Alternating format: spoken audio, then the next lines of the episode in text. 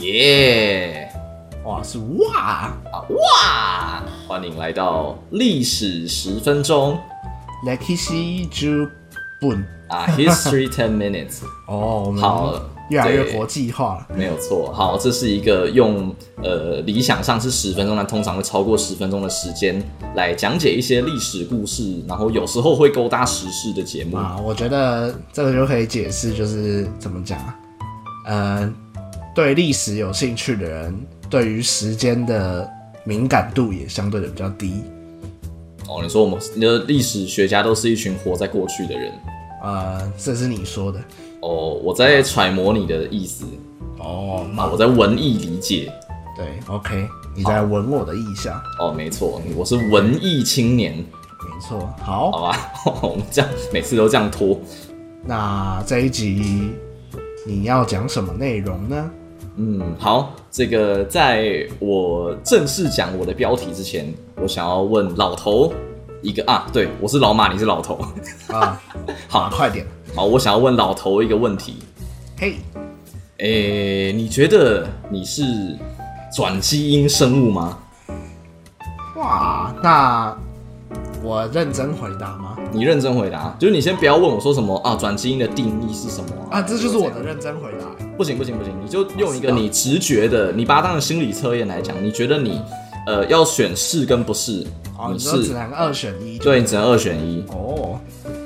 我是不是转基因？我觉得我是啊，哦？为什么？因为我觉得，呃，人类这个物种的基因或者 DNA 的表现，不是就是一直透过怎么讲，这个生物在地球上就是一路从这个真核生物一路转变到，就是我们现在那么复杂的这个人体结构嘛。那这中间不是一定会经历过 DNA，甚至原本是 RNA 的生物，到现在是 DNA，有没有这个可能？好，随便我随便说说，这不是我的领域，但是我的意思就是说那这个东西不是有转变吗？我们 DNA 不是有转变吗？ OK，所以你的意思是说，从这个演化的这一整个历史来讲，哦，果然是历史系的。OK，就是你的你的基因在演化的过程中经过转变，对啊，所以以你觉得你是一个转基因生物？没那错啊倒。不如说你觉得人类是转基因生物，我可以这样理我解。觉得世世界上所有的物种都是转基因生物啊，除非你能够发现一个，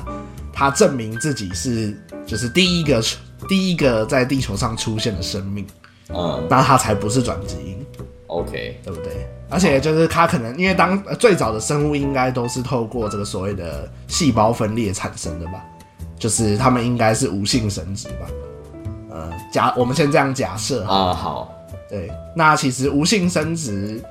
呃，只要经过了突变，那它是不是就已突变后的这个无性生殖的生物就已经是转基因生物了？是不是？如果照我刚刚的理论的话，好，如果的，反正这就是老头你的想法，对不对对啊对啊对啊对啊对啊， ？OK，好，我先不论述说你这个东西的，应该说反正这就是你个人的想法啦。对啊，我就随便说说嘛，对不对？好，但是那但是我相信听众听到这里，应该也已经知道我们这期节目不是为什么要录了吧？哦，为什么？你一说有这个，呃，怎么讲？我们也不能说它是假新闻，呃，一个新闻说这个你打了这种 mRNA 疫苗，就是这个信息核糖核酸疫苗之后呢，你就会变成转基因生物。哇，很酷哎！对，出现了对，就有人就说什么哇，那这样是不是我打去就变 X M X Man，然后就有各种超能力之类的。对啊，对啊，对啊，对，也有可能啊。但是就是说，反正就有这样的一个新闻嘛，对不对？嘿，是那于是我想说，好，身为一个呃生物系毕业生，虽然只有学士学位啦，但我哇觉，得可可是你已以经拿到硕士的啊，不不不不不，依然依学然成了呃还不知道去不去得了。但就是说，呃，可以跟大家分享一下说，呃，以现在的这个学界的定义来讲的转基因生物到底呃最严呃比较严格的定义上到底是什么？那哦以及这个转基因这项技术的历史，因为我们是哦历史频道嘛，嘿，好，终究还是要讲回历史。嘿，好，就简单的讲一下。好，那首先我们就来讲，就是转基因到底是什么嘛？那刚才老头算是给出了一个你比较直观的回答，就是说你觉得基因有发生转变，而且只要是在这个演化的过程中有发生转变，都可以算是转基因，对不对？哇，这是被你逼出来的答案哦，对啊，那但这个这个可能就是一部分的人，甚至我觉得搞不好是很多人的想法也说不定。哦，那我也不能说它是错的，只是说它跟我们现在这个学界用的定义是不一样的。哦，是 OK，那学界的定义是什么呢？基本上，呃，你要符合转基因生物的条件，那你至少要达成呃三个指标。嘿，好，那首先就是说呢，呃，你的基因里面必须要包含外来的遗传物质。只要哦假设你是讲人类的话，那也就是说，你这个人类，你这个个体里面，你的基因里面应该要包含一个不是人类的遗传物质。哦，那也有一种说法说，假设你是把 A 人类的基因移到 B 人类里面，就是两个同物种但是不同个体的基因互相移植的话，也可以算是转基因。那我觉得这就是、对，就是其实定定义本身也不是私私锁在那边的啦。是 OK，那这是第一个条件。第二个条件就是说呢，你把这个基因丢到好你这个个体或是宿主的过程呢，必须要是一个人工制造的呃过程。哦，也就是说，假设你是自然发生的，说哦，我被病毒感染了这样子，然后哦，病毒把那个基因打到我的身体里面，这样子我们一般不会说它是转基因生物，哦，是对，毕竟就是转基因是一种技术啊，所以我们只讨论就是人工造成的部分。哦，那第三种呢，第第三个条件就是说，那这个遗传物质，这个来自于其他物种或其他个体的遗传物质，必须要融进去这个宿主的基因组里面。哦，就是如果只是比方说你吃一个东西下去，然后它在你的胃里面被消化，这样不算，它必须要哦融合到你的这个基因组里面去，这样。哦，就是说，呃，透过这个人工的方式实行了转基因之后，我的人体的基因组要跟呃之前有所差别。对，它必须要是一个你可以说是有永久或可能半永久性影响的，我们啊才会说它是转基因生物啊。啊，是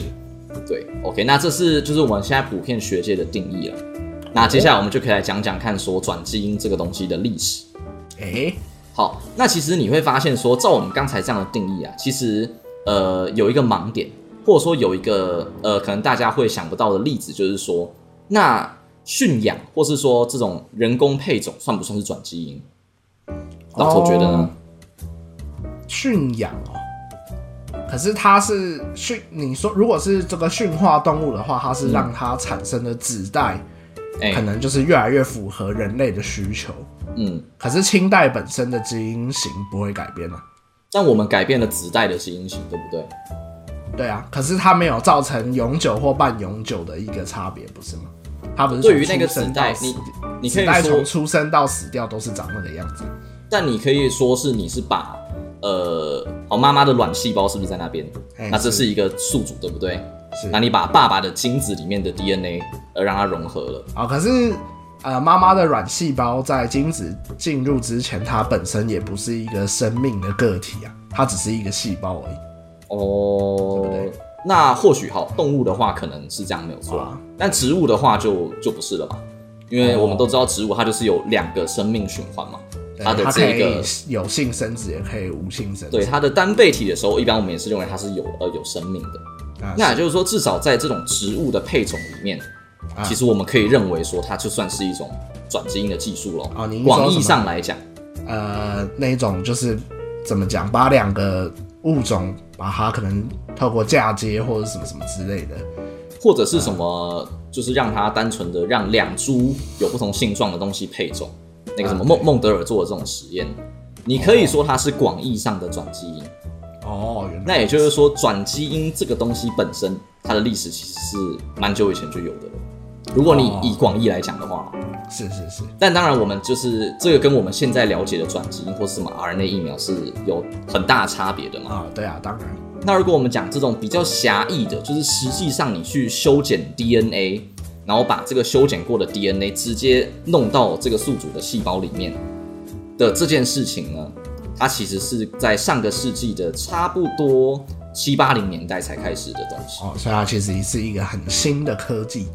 呃，到现在其实呃说新，但也有大概五十年的历史了啦。嘛嘛嘛嘛，对，已经是一个被相当程呃相当程度了解的科技了。是对，只是说，就其实 DNA 这个东西，它的结构被发现也是在上上世纪的五六零年代的事情了，哎、所以我们要能够修剪这个东西，势必是在发现它的结构之后。啊是，对，那当然，这个技术一呃被发现，我就不去细讲它被发现的过程以及这个技术这个技术本身详细的那些什么要放什么什么酵素、什么酶，加热到多少度之类的，这个大家可以哦有兴趣对可以去读这个生呃这普通生物哈。还啊是对，那我们就专注来讲说这个东西，这个技术在被发现过后，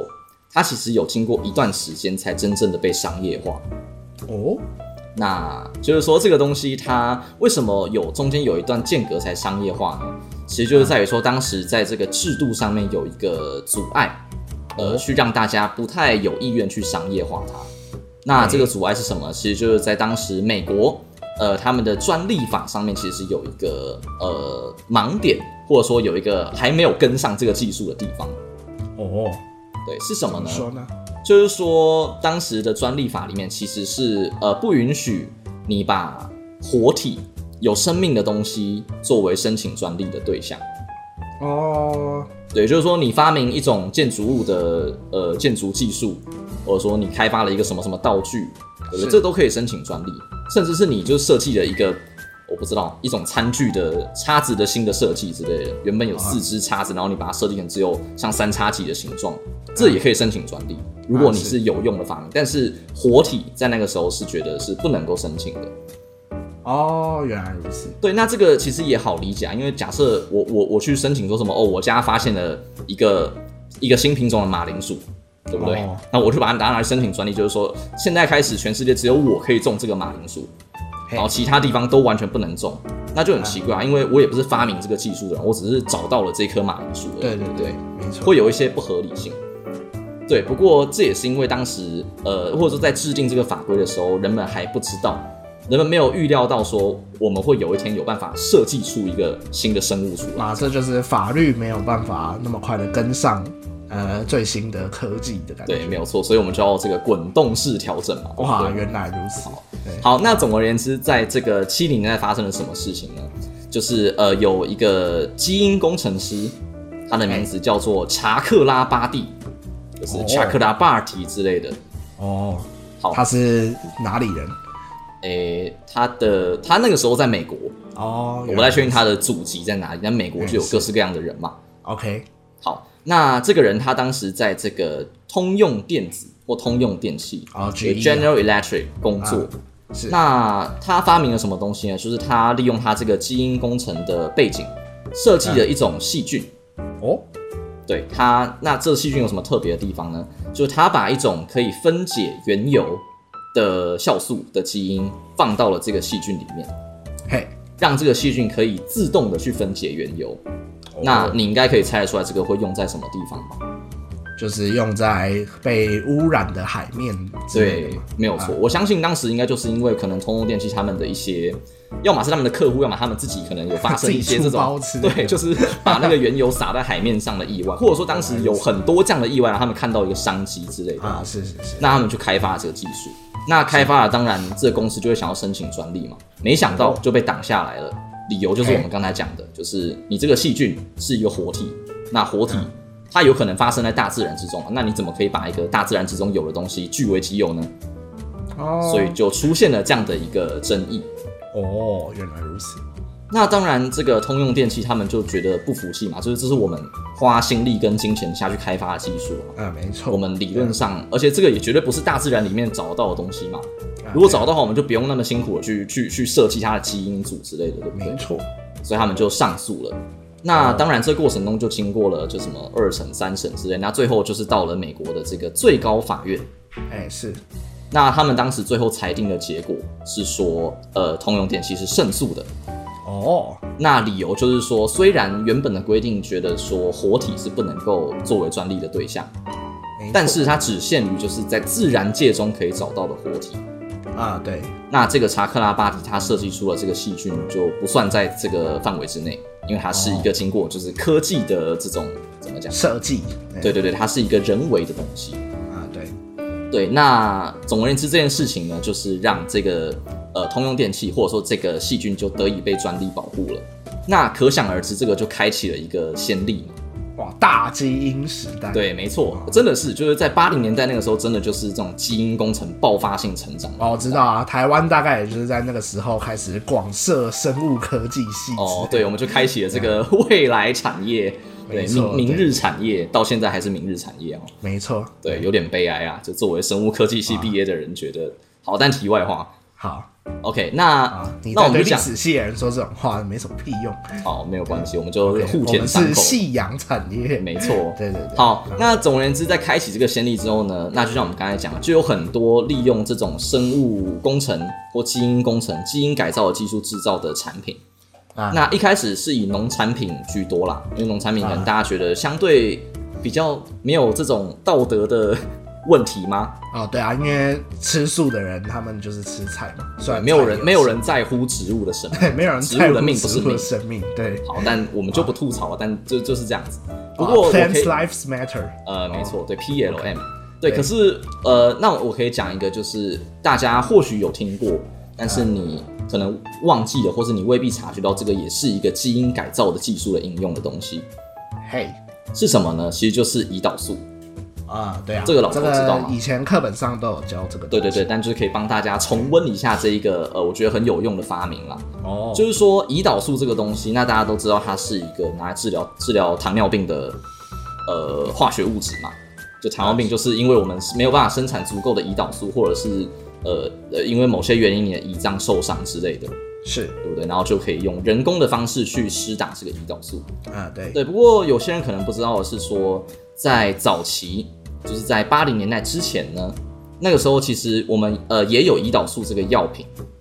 哦，不过那个时候的胰岛素不是人工合成出来的，哎，它是怎么怎么获得的呢？它其实是从动物的胰脏里面直接抽取出来。哦，原来如此，对，就是说有点像是哦，有点像我们之前就讲过这血个清，呃血清，或者说那个人痘、牛痘吧，哦我们直接，把动物的体液拿出来，然后把它注射到人体里面去。对嗯，是对，那这个是在二零到八零年代的时候使用的技术，他们一般就是会把猪，就是 pig 啊，的胰岛素直接从他们的胰的这个体内萃取出来，然后嗯呃经过这个不断的就是怎么样过滤啊萃取之后，最后变成呃可以使用的胰岛素。哦，原来那这个东西在当时其实呃也救了很多人的性命了。啊啊也不得不说，它是一个呃，在当时很伟大的发明。那实际上，发现它的人也都得到了诺贝尔医学奖。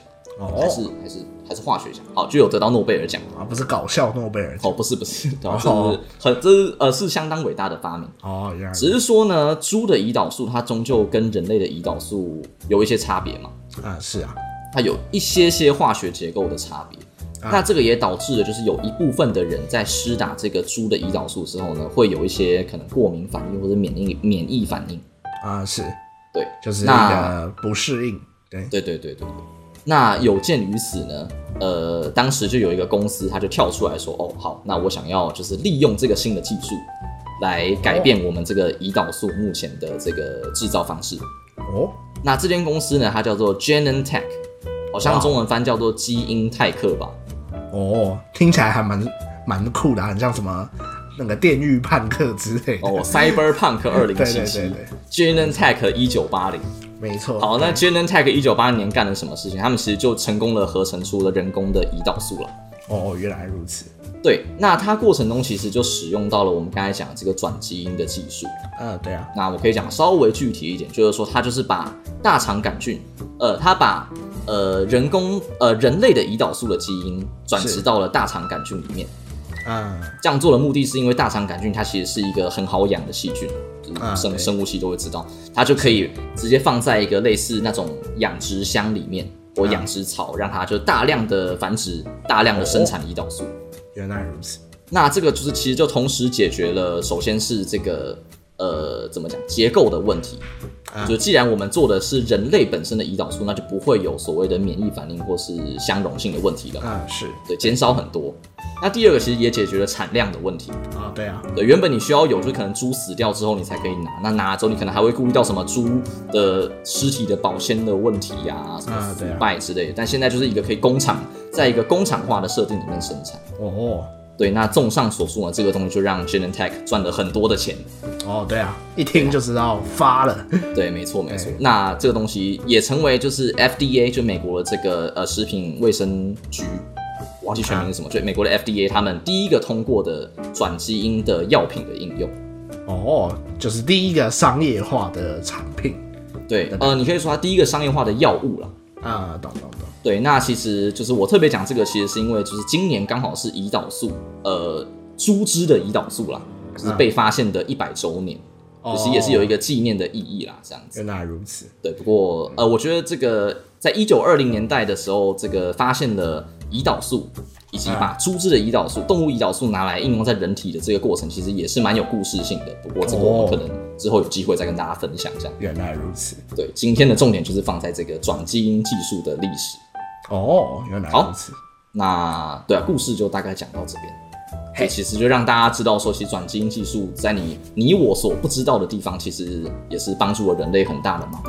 哇，谢谢转基因哦，生对，物谢谢转基因喜欢人类。哇，原来如此。好，那作为结尾呢，我觉得我们就还是回到我们想要讨论的这个新闻的主题。哎，好，那开头我问过老头说，就是转基因生物是什么了嘛？对啊，对，那在听过这一个怎么讲转基因技术发展的过程，以及可能比较狭义的定义之后，啊，那你觉得打完 mRNA 疫苗之后的人算是转基因生物吗？哦如果用你那个狭义的定义的话，我相信应该不算是嘛，因为他就是我呃怎么讲，打过 mRNA 疫苗的人，他们自己的就是细胞核内的基因组应该是不会产生改变，它不是只是那个什么抗体抗原的部分可以比较快的做动而已嘛，对啊，嗯哼嗯哼，那可是我我刚才其实有想到一个怎么讲呢？呃，因为你讲这种那么复杂，我觉得其实有一些那一种脑袋不清楚的人，其实可能还是会听不太懂，他们可能就是啊不管啦、那种感觉。哦，对对对，那你要啊帮很我恐这怖、个欸。科普一下吗？对对对，没错。所以呢，我觉得你就反问他一个问题就好了，就是呢，我们就去问那一些就是在八零年代之前，呃，有打过猪的胰岛素的人，嗯。就问他说：“哎、你是猪哎、 那如果他承认的话，那他就我觉得他就可以去讲说哎 mRNA 疫苗是转基因生物。对哦，但是如果他觉得很受伤的话呢，我觉得大家就不应该怎么讲呢？把这个东西当成就是打了之后就会变成转基因生物。哦，你是一个论证法的概念。没错，哦，那其实我会，我当或然者是去反问那一些觉得哎 mRNA 疫苗会造成转基因生物的人啊，就跟他们说：“那你打了马的血清，那嗯你是马吗？”之类的，哦，对啊你吃的叶黄素，你是叶子吗？你是阿对桑啊？就去问那个，就是比如说，就可能他有打过某一种，就是怎么讲呢，生物萃取出来的，呃，怎么讲东西到身体里面的人，比如说哈，这个人打过血清，然后他又觉得哎 mRNA 疫苗就是是什么阴谋论之类的，哎、那你就直接对他说：“哎、你怎么不会学马叫？你你为什么？喂，哎，你你不会这样叫吗？对不对？哎、哦，对，就一直透过这样的方式去羞辱人家，哇，感这觉样还人家蛮反而爽。会恼羞吧？对啊，对啊，对啊，好，但我就是我之所以会不想要这样子讲，嗯其实是因为我反而是跟你持一个反对的立场。啊，就是在我刚才讲了这个转基因技术之后呢，我其实反而有点想要论证看看说，那其实打了疫苗之后，真的就不是转基因生物了吗？哦，哎原来如此，因为你刚才讲到说，呃，你觉得它没有细没呃，就是 mRNA 不会跑到我们的细胞核里面去嘛？那细胞核里面才有我们自己的 DNA，对不对？啊哈所以你觉得它没有迁入宿主的基因组？啊，对，可是呢，我觉得其实在，呃可能近几年的这个分子生物学的研究，我们其实已经慢慢的把基因组这一个概念的定义给放宽了。哦，原本我们都觉得说，就是你细胞核里面的这二十三条、二十三对的染色体才叫做你的基因组。啊，对啊，但其实现在我们也发现说，呃，这个立腺体就是在你的细胞核外面一个负责帮你的体内制造能量的一个胞器呢，是它其实也有它的 DNA。啊，对啊，那它的 DNA 其实也会影响你这个宿主的性状，哦，所以其实基因组不一定要在细胞核里面。哎，对啊，那如果这个这个遗传物质它不在细胞核里面，而是在你的这个细胞里面，那它也不是呃怎么讲，跟你原本的 DNA 融合，只是在那边帮你制造一些抗原，然后让你身体产生免疫反应，嗯这样子就不能够算是基因组的一份子吗？哦，有点像是说，哎、外劳算不算是台湾的一份子哦，原来的这种感觉？哎、我觉得就是怎么讲，当然我也不会就是觉得不认同你的说法，但我的想法就是说，呃，怎么讲呢？因为其实怎么讲，说打疫苗这件事情就，它的效用其实是跟那种得了这个病，然后痊愈之后的人，呃的概念其实还蛮像的嘛，就是说他们都有了一个、呃身体的免疫系统可以比较快做动的一个机制。嗯哼，那是不是我们也可以把那些得了呃新冠病毒然后又痊愈的人称为转基因生物呢？哦，对不对？就是照你刚刚的这个逻辑，就是打了疫苗之后是转基因生物的话，嗯因为他们也都改变了他们的白血球或者是什么免疫系统的那个、啊，就是